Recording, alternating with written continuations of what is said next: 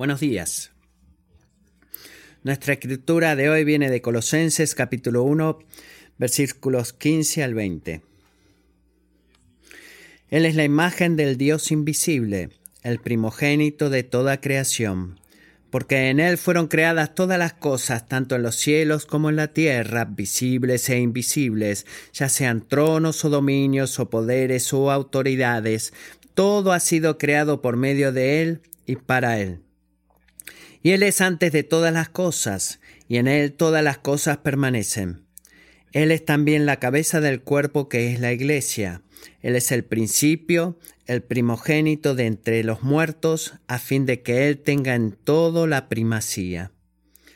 Porque agradó al Padre que en Él habitara toda la plenitud, y por medio de Él reconciliar todas las cosas consigo, habiendo hecho la paz por medio de la sangre de su cruz, por medio de Él, repito, ya sean las que están en la tierra o las que están en los cielos. Esta es la palabra del Señor. Es emocionante que tengo que predicar sobre eso. Gracias, John.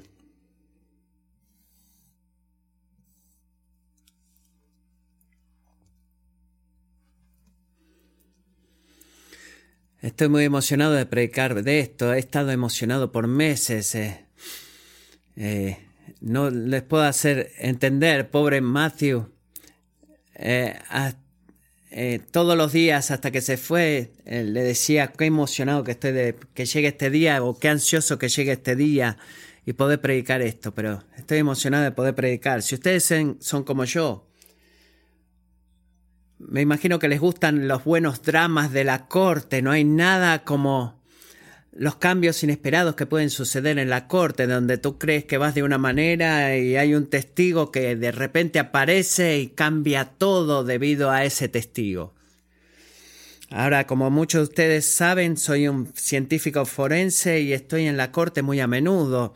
Y me recuerdo haber estado una vez en la corte donde un caso muy serio de asesinato y el fiscal estaba haciendo presión sobre su caso y durante el caso llamaron a un testigo, un examinador de exámenes de ADN, un, eh, testigo experto, lo pasaron al frente y este examen testificaba acerca de un, de un patrón de ADN que sobre un cabello que se encontró en el cuerpo de la víctima. Así que el fiscal preguntó, ¿qué tan único es este programa de, de ADN? ¿Has encontrado esto en el cabello, en el cuerpo de esta persona? Pero ¿qué tan único es esto? Así que el científico en ADN dijo, bueno, estadísticamente, este patrón va a ser eh, se puede ver en 1.7 billones de personas. Eso quiere decir que este que este patrón de ADN se puede encontrar solamente una sola vez en la población entera de la Tierra. Entonces de repente hubo silencio ahí. Esta es una evidencia abrumadora y puedes sentir el peso de esto. Lo que él estaba diciendo es simplemente que un patrón de ADN que fue encontrado en la víctima pertenece a una sola persona en la Tierra que era el sospechoso quien estaba sentado ahí. Así que simplemente podía sentir que esta era una evidencia que iba a tapar o, iba a cancelar todo lo que la defensa estuviera queriendo usar para, para defender a su defendido. Y es exactamente lo que Pablo estaba haciendo acá en Colosenses. Había un montón de falsos maestros que querían convencer a los cristianos colosenses que Jesús no era supremo o suficiente. Decían de que debido al universo estaba lleno de poderes espirituales de toda fuente. Pueden ver que se habla de la plenitud. Esa plenitud podría ser tomada tomando a todos los espíritus en consideración y proclamaban que el Evangelio no era suficiente para salvar, cambiar y sostener. Y estaban desparramando una herejía acerca de quién era Cristo.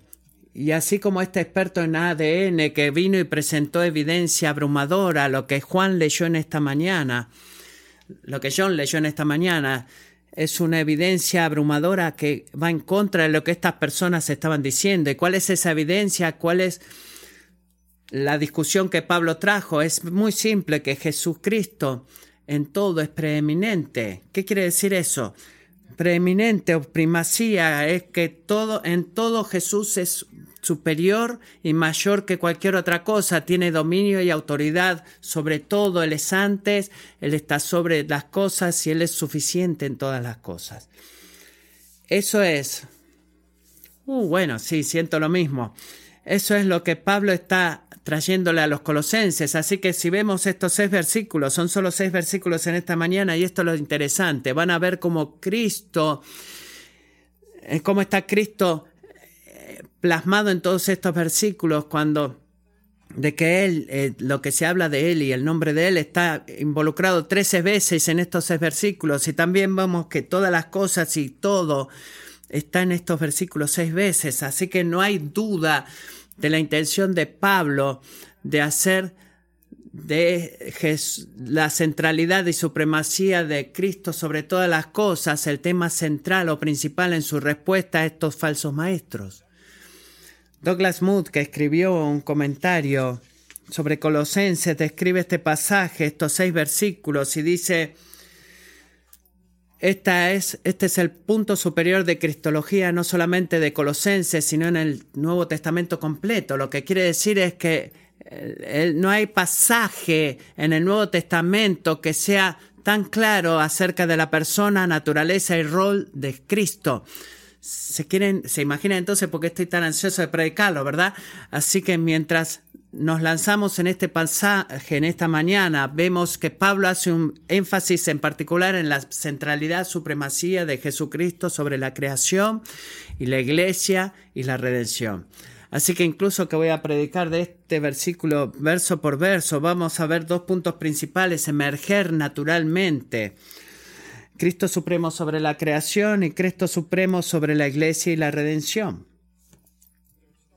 Así que comenzamos en el versículo 15 y vemos Pablo lanzándose inmediatamente en este pasaje y él no titubea en este pasaje, él viene con pistolas que están humeando. 15 dice, él es la imagen del Dios invisible. La imagen del Dios invisible indica que la mismísima naturaleza y el carácter de Dios ha sido perfectamente revelado en Jesucristo. En Él el invisible se hizo visible. Nadie jamás ha visto a Dios, pero a través de su Hijo Jesucristo, Él hizo al Padre visible y conocido para nosotros. Así que cuando tú miras a Jesús, tú estás mirando a Dios. Cuando tú obedeces a Jesús, tú estás obedeciendo a Dios. Cuando tú amas a Jesús, tú estás amando a Dios.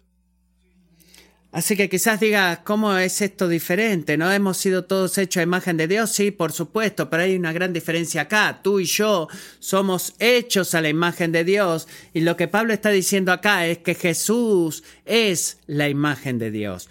Así que verdaderamente Él es la imagen en la cual tú y yo fuimos hechos. Y Él puede decir eso porque Él es Dios. Versículo 19, vamos a ir más tarde, pero vamos a avanzar un poquito. Dice, porque en Él, en Jesús, habitará toda la plenitud de Dios. Jesús no solamente lleva la gloria de Dios, sino que todo lo que Dios es, todo lo que Él es, está en Jesús. Él posee la sabiduría, el poder, el espíritu y la gloria de Dios. Y para decir eso, Toda esta plenitud divina que habita en Jesús es el decir de que Él es completamente Dios. Me gusta como Hebreos lo dice esto. Hebreos 1 al 3. Jesús es la radiación de la gloria de Dios. Es increíble, Él es la radiación de la gloria de Dios. Y la misma, la misma naturaleza está impresa en Él. Eh, el Hijo es idéntico en sustancia a Dios, siendo él mismo completamente Dios. ¿Tú quieres saber quién es Dios? Mira a Jesús. Él es revelado a nosotros en las Escrituras y podemos saber quién es Él.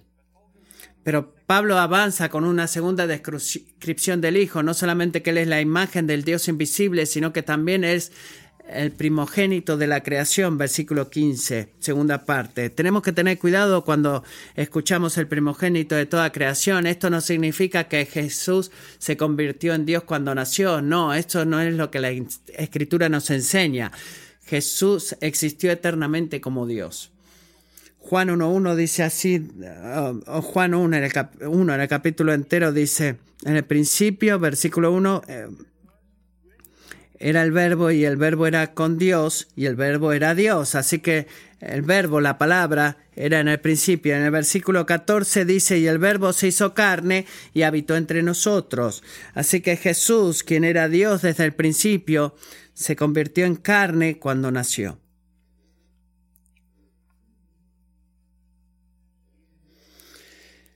Jesús existe desde la eternidad como Dios. Me gusta cómo el credo niceno habla acerca de Jesús. Dice así, creemos en un solo Señor Jesucristo, Hijo unigénito de Dios, engendrado del Padre antes de todos los siglos, Dios de Dios, luz de luz, Dios verdadero de Dios verdadero engendrado, no creado, consustancial con el Padre.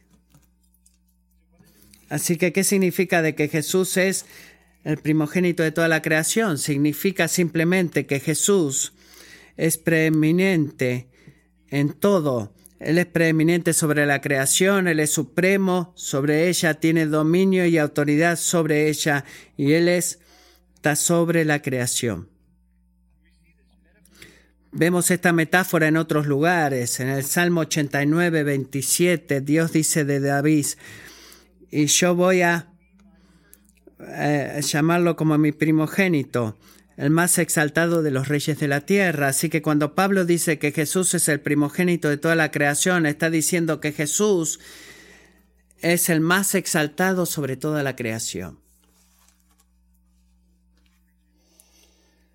Me hace tener deseo de adorar, de cantar. Jesucristo, nuestro Salvador, es el más exaltado sobre toda la creación y también Él puso su afecto sobre ti y sobre mí. Él se convirtió en el siervo más bajo, en el siervo sufriente que estuvo dispuesto a ir a la cruz para llevar por nosotros lo que nosotros necesitábamos recibir, merecíamos recibir. Piensa en esto, lo más exaltante, Él no es un rey, no es un presidente, está mucho más arriba de todo eso y así todo, Él descendió y bajó para servirnos. Me hace querer regocijarme. Versículo 16, Pablo continúa hablando de esta eh, revelación increíble de que Cristo es el más exaltado sobre toda la creación y vemos que usa tres palabras específicas y cuando John la leyó hizo énfasis en esas palabras. Es por él, a través de él y el versículo 16 dice, porque en él fueron creadas todas las cosas. También dice, tanto los, eh, eh, todas las cosas fueron creadas por él y a través de él por medio de él y para él. Cuando tú piensas de la historia de la creación, cuando tú lees Génesis 1, me gusta Cuando tú lees la historia de Génesis de la creación, piensas tú en Dios el Padre creando la tierra y los peces y los mamíferos y todo, y tú creas en Jesús como alguien que está inactivo. Creo que a menudo podemos pensar eso. Cuando leemos Génesis pensamos que el Padre se olvidó de Jesús y del Espíritu Santo, ¿verdad? Pero Pablo lo hace muy claro acá de que Jesús no, era, no estuvo inactivo en la creación, en realidad Jesús fue el agente de la creación a través de quien Dios hizo los cielos y la tierra. Así que versículo, cuando el versículo 16 dice, porque en Él fueron creadas todas las cosas. Esto no es el último pasaje que habla de esto, hay muchos pasajes que nos muestran esta verdad. ¿Qué fue creado por, qué fue creado por Jesús? Todo. Eso es lo que dice acá. Todas las cosas fueron creadas por Él. Todas las cosas en los cielos y en la tierra. Cada una de las gotas de lluvia que están cayendo en este momento fueron creadas por Jesús. Cada átomo que existe que hace a la materia ser materia fue creado por Él. Todos los planetas, los océanos, los árboles, todos los mosquitos, todos fueron creados por Jesús. Y dice que esto incluye todo lo visible e invisible. Y luego también dice que incluye tronos, dominios y reyes y autoridades en los cielos y en la tierra. Así que Jesús creó todo. La palabra griega para todo significa todo. Así que cuando dice que Jesús creó todo, significa que Él creó todo. Y por eso Él es supremo sobre todas las cosas las cosas físicas y espirituales en el reino espiritual porque Él lo creó todo. Pero no solamente todas estas cosas fueron creadas por Él y a través de Él, sino que fueron creadas por Él. Jesús es en última instancia también la meta del universo. Todo lo que fue creado fue creado para traer gloria a Él. Así que Pablo está diciendo, maestros falsos, ustedes quieren estar en armonía con todos los espíritus, pero ellos existen para traer gloria a Cristo. Él es supremo sobre ellos, Él rige y reina sobre ellos, Él los hizo. No estén en animosidad con ellos, estén en animosidad con Jesucristo, el, Creador supremo de todo. Versículo 17 dice, y Él es antes de todas las cosas sin equivocación, está hablando de la preexistencia de Cristo antes de la creación. Antes de la creación Él estaba ahí porque Él creó lo que, lo que está creado y en Él todas las cosas se mantienen juntas. Este universo que se ve que se sostiene junto es así por Jesucristo. Y si Él sin su, si su poder reinante y sustentador sería quitado de nosotros solamente por un segundo, todo el universo se caería. Así que déjame preguntarte esta mañana, ¿en dónde necesitas pelear por fe para poder ver a Jesús? Supremo sobre tu vida, en supremacía sobre tu vida y sosteniendo todas las cosas juntas en tu vida, con todos pruebas, calamidades, gozos y tristezas. ¿Está tu matrimonio en, en piedras movedizas, en arenas movedizas? ¿Estás lidiando con la amargura y la falta de perdón? ¿Tu salud está desmoronándose? ¿Te está faltando gozo en Jesús? ¿Te sientes solo? ¿Estás peleando eh, o estás queriendo pelear contra el pecado sexual, ¿crees que a nadie le importas? Amigo, quiero animarte en esta mañana. No te rindas, no des, no des tus esperanzas, no dejes de lado tus esperanzas. Jesús es eminente y supremo sobre tu vida y Él dice que Él va a sostener todas las cosas juntas, así que incluso en tus eh, luchas más profundas sabe que Jesús está sosteniéndote. Sé que lo que queremos, lo que yo quiero, es descanso y que las circunstancias cambien y, que sea fácil. Me gusta que sea fácil, me gusta muchísimo eso, pero lo que necesitamos, iglesia, es a Jesús. Jesús dentro de nuestra historia. Lo que necesitamos no es tanto una historia diferente o un final diferente o que nuestro sufrimiento termine. Lo necesitamos, ciertamente que sí, pero lo que más necesitamos es el fiel Salvador que sostiene el universo, que nos sostenga en medio de nuestras luchas. Qué precioso es poder ver que Él, aquel que sostiene el universo, me está sosteniendo eh, eh, con, fiel, con fidelidad, llevándome a través de las tormentas, porque Él es fiel.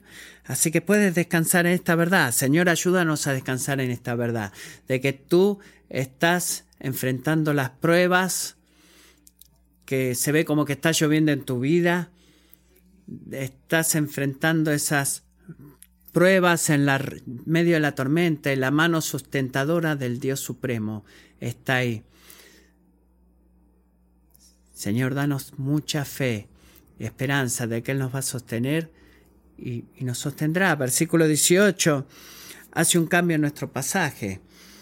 Supremo sobre todo el orden creado, Cristo ahora es proclamado como la, supremo sobre la iglesia, como la cabeza del cuerpo que es la iglesia. 18 dice él es también la cabeza del cuerpo que es la iglesia. La palabra griega para iglesia es eclesia y refleja la iglesia a nivel mundial.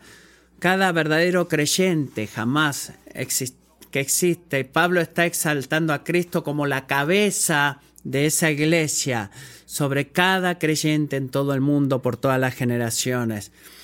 Y su autoridad está en su mano y autoridad sobre todo creyente. Y cuando habla sobre la cabeza, a menudo habla de la autoridad, pero mucho más que eso, también está hablando acerca de su señoría, de su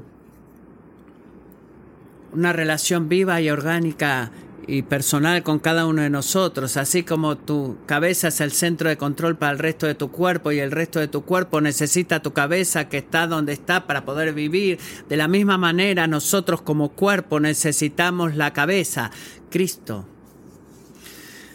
que sea, eh, que para ser plenos en él. Jesús es también la cabeza de Kingsway Community Church. No puedo decirte, iglesia, cuánto conforme trae como pastor poder decir esas palabras. Jesucristo es la cabeza de Kingsway Community Church, no Chris, no Matthew, no yo. Gracias a Dios.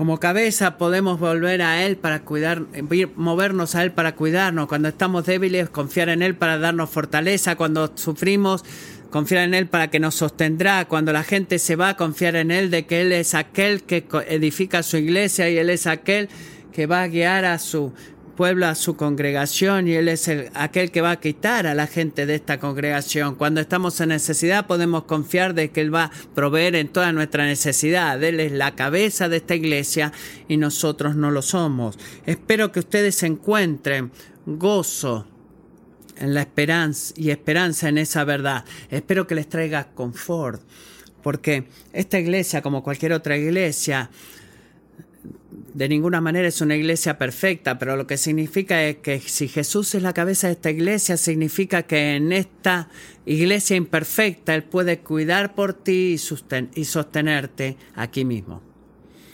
Así que podemos ser agradecidos por eso. Cristo es la cabeza de su iglesia, es la cabeza de nuestra iglesia. ¿Por qué es Cristo la cabeza de la iglesia? Hechos 20, 21 nos dice eso. Amo este versículo. 20, 28, Hechos 20, 28 dice, tengan cuidado de sí mismos y de toda la congregación en medio de la cual el Espíritu Santo les ha hecho obispos. Esta es una carga para pastores para pastorear la iglesia de Dios, la cual Él compró con su propia sangre. Jesús es la cabeza de la iglesia porque Él compró a la iglesia con su propia sangre. Él compró a esas personas de todo el mundo, de todas las eh, generaciones, verdaderos creyentes, los compró con su propia sangre y por eso Él es su cabeza. Él es el comienzo, dice el versículo 18, el primogénito de, de toda la creación. Él venció a la muerte, el primogénito entre los muertos. Él es victorioso sobre la muerte y Él es el primogénito de entre los muertos. Él no solamente murió por nosotros, iglesia, sino que Él resucitó por nosotros también. Y su resurrección, cuando la miramos, es una garantía para ti y para mí de nuestra victoria sobre la muerte y nuestro nuestra futura resurrección para estar con Él por la eternidad. Así que así como Cristo fue un heraldo y de supremacía sobre toda la creación, ahora es un heraldo supremo sobre toda la iglesia y sobre la redención. Y podemos ver a Pablo llegando al clímax de este pasaje, de que eh, en Él, en sobre todas las cosas, Él es la primacía de todas las cosas y como dijimos temprano, todo significa todo. No hay lugar, ni problema, ni pecado, ni actitud, ni enfermedad, ni rey, ni jefe, ni gobierno, ni tragedia, ni gozo, ni guerra que no esté bajo su gobierno, de que Cristo no sea preeminente sobre eso. Colosenses, dice Pablo, Kingsway, dice Pablo, Él es la primacía suprema y regidor supremo sobre tu vida. Él es supremo sobre cada segundo de tu vida. Él es supremo sobre cada decisión que tú tomas y por cada decisión que alguien más pueda tomar acerca de ti. Él es supremo sobre tus gozos y tus sufrimientos y tus temores. Él es supremo sobre tus sueños, todos ellos. Él, Él es preeminente sobre todos. Iglesia, esta es la mejor noticia jamás escuchada, de que tú no estás solo, de que tú no solamente Eres un pequeño barco flotando en medio del océano y todas las olas te golpean para darte vuelta. No, Cristo te está sosteniendo en su mano. Él es preeminente y supremo sobre todo, sobre cada detalle de tu vida. Y tú puedes confiar en Él con eso. Podemos que Pablo confiadamente dice que en todo Él es preeminente y la razón por la cual es eso es versículo 19 de vuelta que dice porque en Él habitará toda la plenitud de Dios. Volvemos a la plenitud, vemos esta palabra toda a través de Colosenses, la plenitud de Dios está ahí en Él. Y es importante para nosotros ver cómo la plenitud avanza a través de Colosenses. Los maestros falsos en Colosas predicaban que los cristianos necesitaban más de que Cristo para ser llenos, necesitaban otros espíritus para poder ser llenos, necesitaban rituales para poder ser llenos. Y Pablo viene acá y les dice, no, eso no tiene sentido, Cristo es suficiente. Él es todo lo que tú alguna vez vas a necesitar y lo que vas a encontrar en Cristo, porque la plenitud de Dios habita en Él. Y así como esos falsos maestros, tú y yo, en este mundo en el que vivimos, en el presente, constantemente trata de persuadirnos de que necesitamos más que Cristo, algo diferente de Cristo para ser llenos, para ser felices, para estar satisfechos. De vuelta Pablo está diciendo, eso no es verdad. ¿Ves? Somos como Felipe a menudo. En la noche en la cual Jesús fue arrestado, Felipe hizo esta petición a Jesús. Señor, Muéstranos al Padre y nos basta, le dijo. Se ve tan noble eso, muéstranos al Padre y eso nos basta, será suficiente. Entonces la respuesta de Jesús fue esta, tanto tiempo he estado con ustedes y todavía no me conoces, Felipe. El que me ha visto a mí, ha visto al Padre. Felipe, tú no necesitas nada más fuera de mí para poder decir, eso es suficiente para nosotros. Felipe tenía justo delante de él todo lo que él necesitaba, justo delante de él. Jesús, el supremo, el preeminente, el todo suficiente para toda vida. Así que tú y yo tenemos que preguntarnos frecuentemente y responder honestamente en qué estoy esperando y por qué estoy orando fuera de Jesús para que me haga feliz. ¿Qué estoy pidiendo? ¿Qué estoy buscando a diario para ser feliz y satisfecho? ¿Es Jesús y conocerlo a Él solamente? ¿O hay otras cosas? ¿Estoy atesonando a Jesús sobre todas las cosas? ¿O es mi satisfacción y mi gozo y mi plenitud abrazada a otro, todo otro tipo de cosas fuera de Jesús. Podemos decir, eso es suficiente.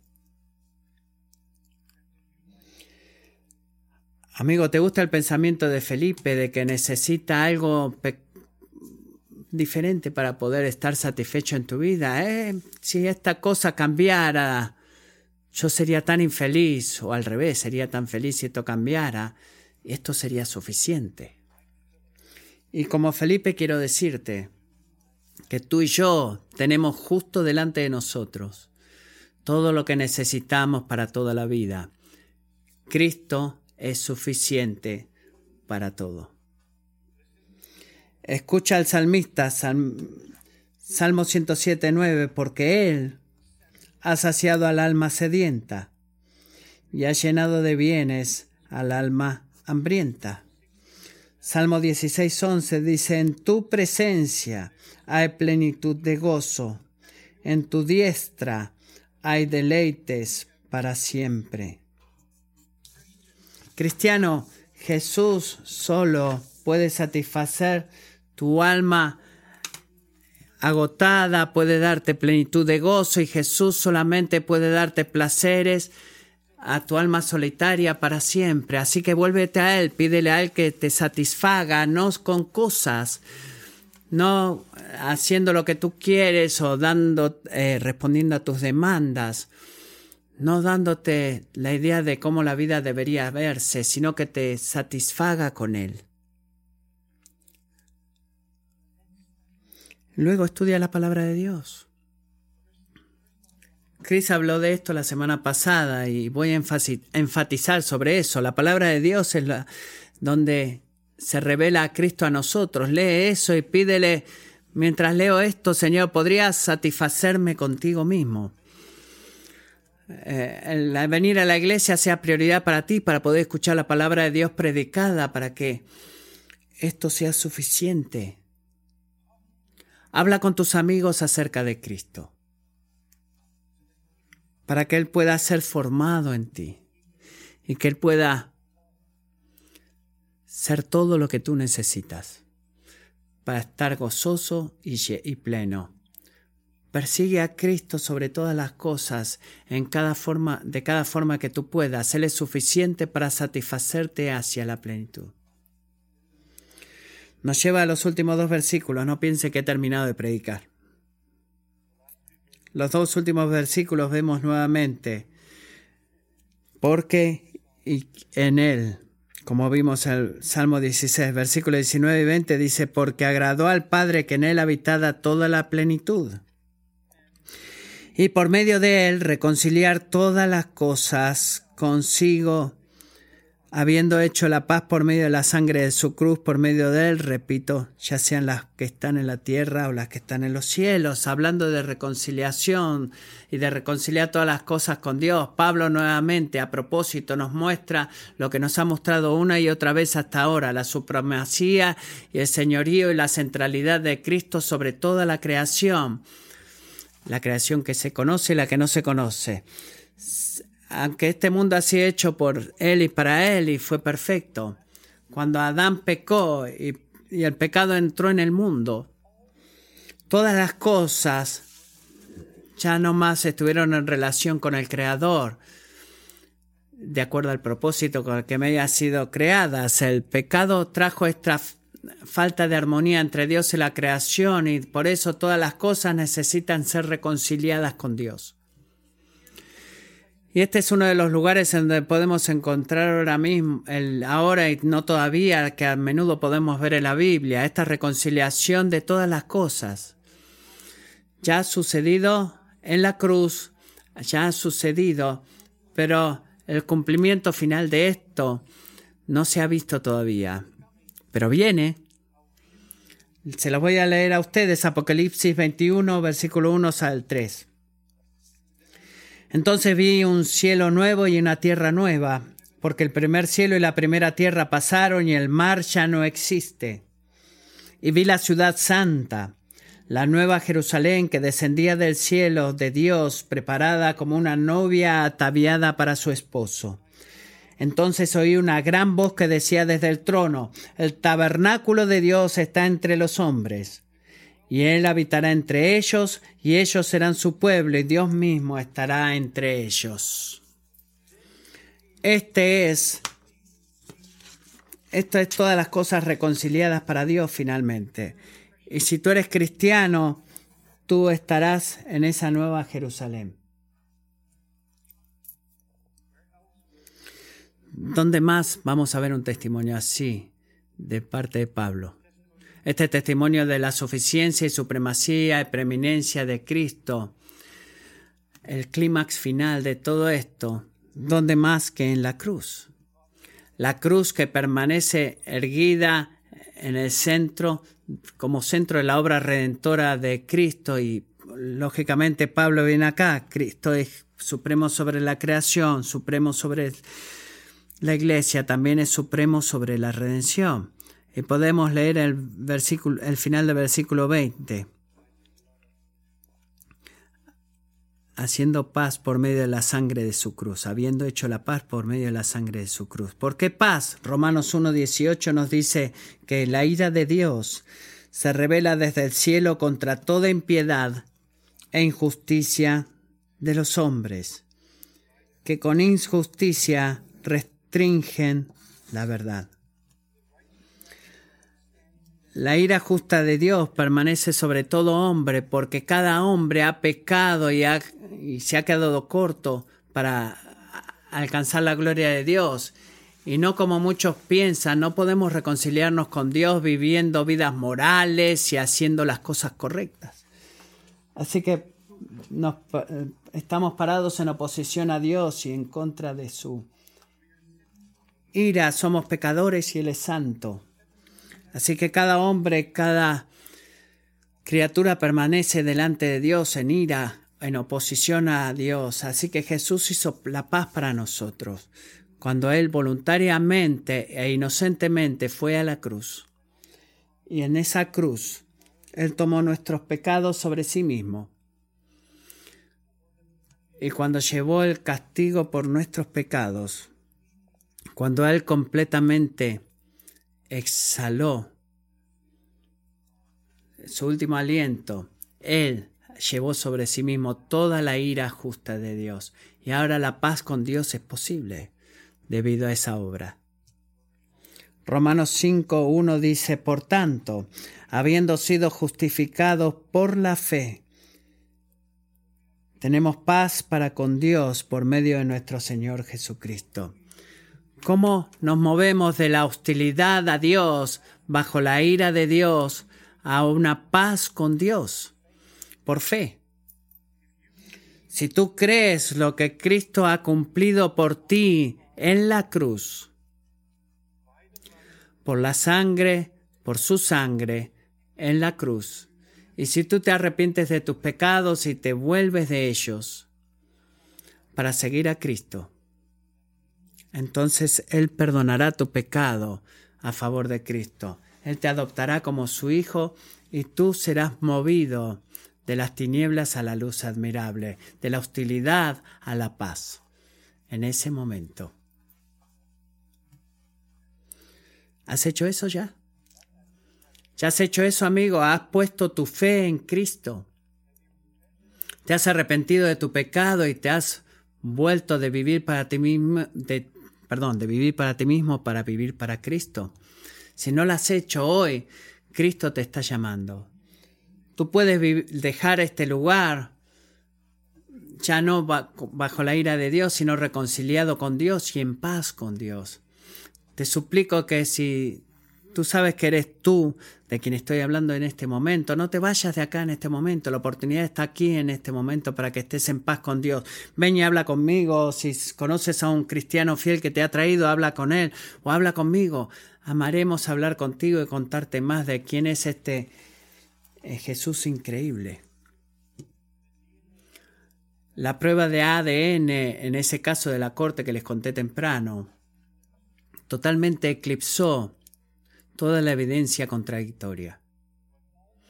Lo que Pablo hizo en estos seis versículos hoy, y por supuesto podemos predicar siete años y no llegar a toda, al fondo de toda la verdad que hay en estos seis versículos, pero él eclipsó totalmente las mentiras de los maestros falsos en Colosas y en todo el mundo que clama diferente a nosotros hoy. Tú necesitas más de Cristo. Si su Si tú solo usas este producto, usas esta tarjeta o manejas este auto o si vives en este lugar, no necesitamos nada de eso. Lo que necesitamos es que Cristo sea formado en nosotros. Así que Pablo eclipsa sus vidas, mostrándoles que Jesús es supremo. Él externamente e y eternamente existió como Dios el Hijo. Fue el agente de la creación, Él es soberano, soberanamente sostiene todas las cosas, Él es la cabeza suprema de la iglesia y Él reconcilia todo consigo mismo. Y Él es supremo sobre la redención. Tú no necesitas nada más. Colosenses, ustedes no necesitan otros espíritus ni obedecer todo tipo de leyes. Todo lo que ustedes necesitan es Cristo y a Él crucificado. Oro que el Señor nos ayude, iglesia, para creer eso. Que mañana, esta tarde, cuando salgamos de acá y mañana cuando nos levantemos eh, y seamos tentados a pensar si solamente esta cosa fuera de Cristo sucediera, estaría satisfecho, podemos recordar que no es así, que es una mentira, eso va a ser una satisfacción temporal y podamos correr a Cristo y decir, Señor, podría satisfacerme contigo mismo. Eso es lo que necesitamos. Amén. Mientras el equipo de alabanza pasa al frente, le voy a pedir. No podemos detenernos aquí con este sermón y no ir directo a lo que es la comunión.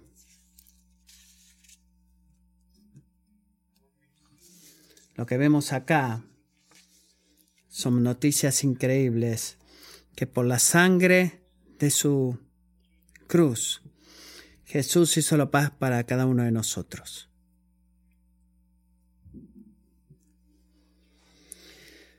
Jesús dijo en Juan 10, 17, Por eso el Padre me ama, porque yo doy mi vida para tomarla de nuevo. Nadie me la quita sino que yo la doy de mi propia voluntad.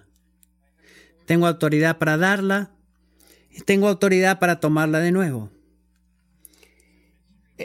Es un misterio para nosotros, iglesia, de que Jesús voluntariamente dio su vida por nosotros. Voluntariamente fue a la cruz por nosotros, para que cuando nos volviéramos a Él, cuando pusiéramos nuestra fe en Él, podríamos estar en paz con Él, podríamos tener vida eterna. La buena noticia en 1 Corintios 15, 20 es así.